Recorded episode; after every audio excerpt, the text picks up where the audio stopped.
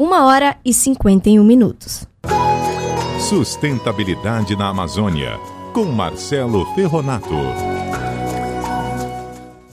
Ouviram aí, minha gente? Agora vamos começar a nossa coluna com ele, Marcelo Ferronato, sobre sustentabilidade na Amazônia. Hoje ele vai falar sobre o açaí e a bioeconomia. Vamos ouvir. Boa tarde, nossos ouvintes da CBN Amazônia. O assunto hoje é sobre bioeconomia. Vou falar um pouco sobre a relação, por exemplo, do açaí e da bioeconomia. O açaí, todos sabem que é um produto originalmente oriundo da floresta, certo?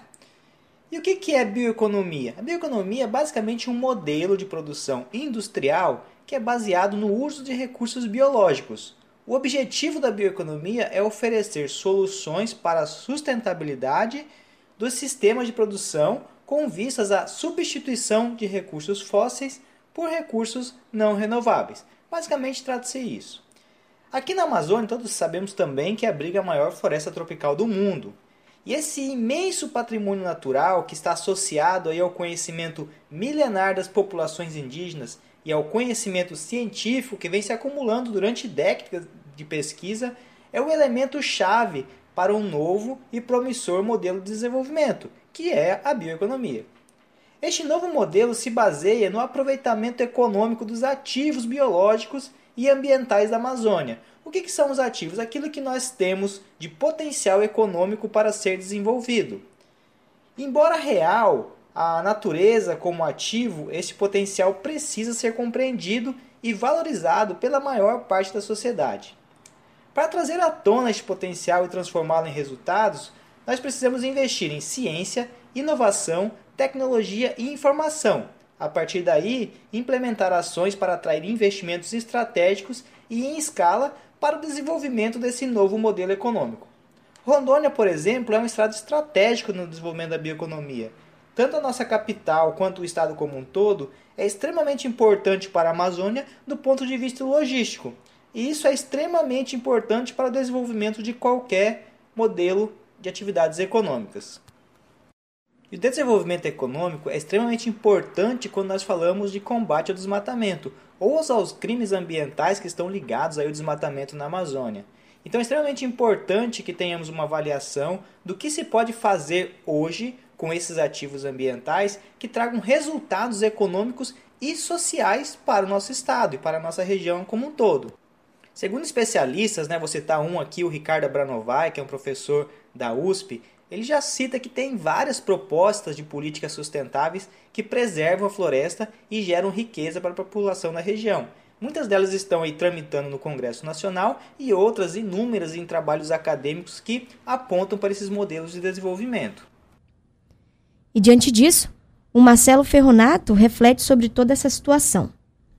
Dentre essas propostas de desenvolvimento econômico, existe aí uma que integra a atual vocação, por exemplo, da Zona Franca de Manaus e seu parque industrial, a inovação tecnológica e ao uso sustentável da biodiversidade amazônica.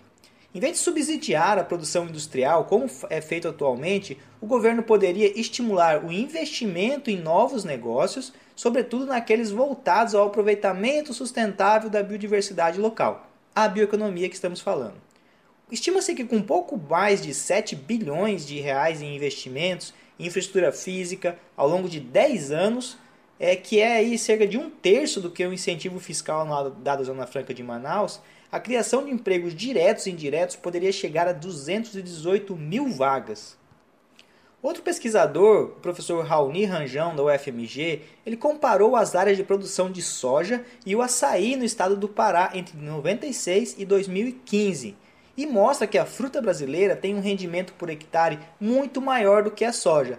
Por isso que nós estamos falando hoje sobre o açaí e a bioeconomia. O açaí é um belo exemplo de como podemos utilizar a floresta e esse ativo florestal, esta fruta brasileira, essa fruta amazônica, justamente para o desenvolvimento econômico. Todos sabemos que o açaí ele é fundamentalmente consumido na região amazônica pela nossa população. Porém, existe hoje uma cadeia global do açaí que gera em torno de centenas de milhões de dólares anualmente. Para aquele pescador que eu estava falando, o Abranovai, uma das bases para a exploração sustentável desses produtos é justamente unidade entre trabalho científico e a própria cultura dos nossos povos da floresta. São esses povos basicamente que apresentam esses produtos ao mercado. E tem vários, né? A gente pode falar o mel, o óleo de piqui, a copaíba, a borracha, a castanha e são inúmeros os produtos de uso alimentar, farmacêutico, cosméticos que a ciência, junto com os povos da floresta, pode revelar e ajudar a explorar de maneira sustentável. Outro pesquisador da UERJ, Ronaldo Saora Mota, ele ressalta que é possível a gente aumentar o valor da produção agrícola entre 79% e 105%, e o valor da produção pecuária em 27%, sem ocasionar mais desmatamento. Basta que a gente reverta essa lógica do desmatamento. Então é preciso destinar grande parte das terras devolutas para a unidade de conservação, em particular para florestas nacionais, que visam aí a promoção e uso sustentável dos recursos naturais e a floresta científica.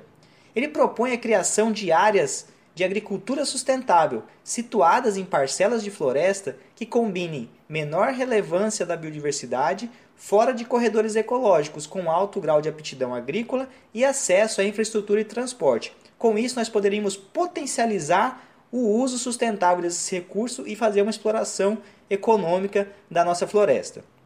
Estas áreas poderiam ser disponibilizadas, por exemplo, mediante leilão a agentes econômicos privados, que obedecer aí práticas sustentáveis e de baixo impacto. E isso nem estamos falando, por exemplo, dos créditos de carbono, que hoje, mesmo com um preço muito modesto, em torno de 5 dólares por tonelada de carbono, poderiam gerar uma receita de cerca de 50 bilhões de dólares até 2025, através de fundos ou projetos liderados e coordenados por agências de desenvolvimento estadual e nacional. Ou seja, Trazer a bioeconomia para o nosso desenvolvimento econômico é extremamente importante e certamente poderá ajudar a conservar nossas florestas, evitando todos os crimes ambientais que assolam a nossa região amazônica. Uma boa tarde a todos e até a semana que vem. É isso aí, essa foi a coluna do Marcelo Ferronato falando sobre açaí e bioeconomia.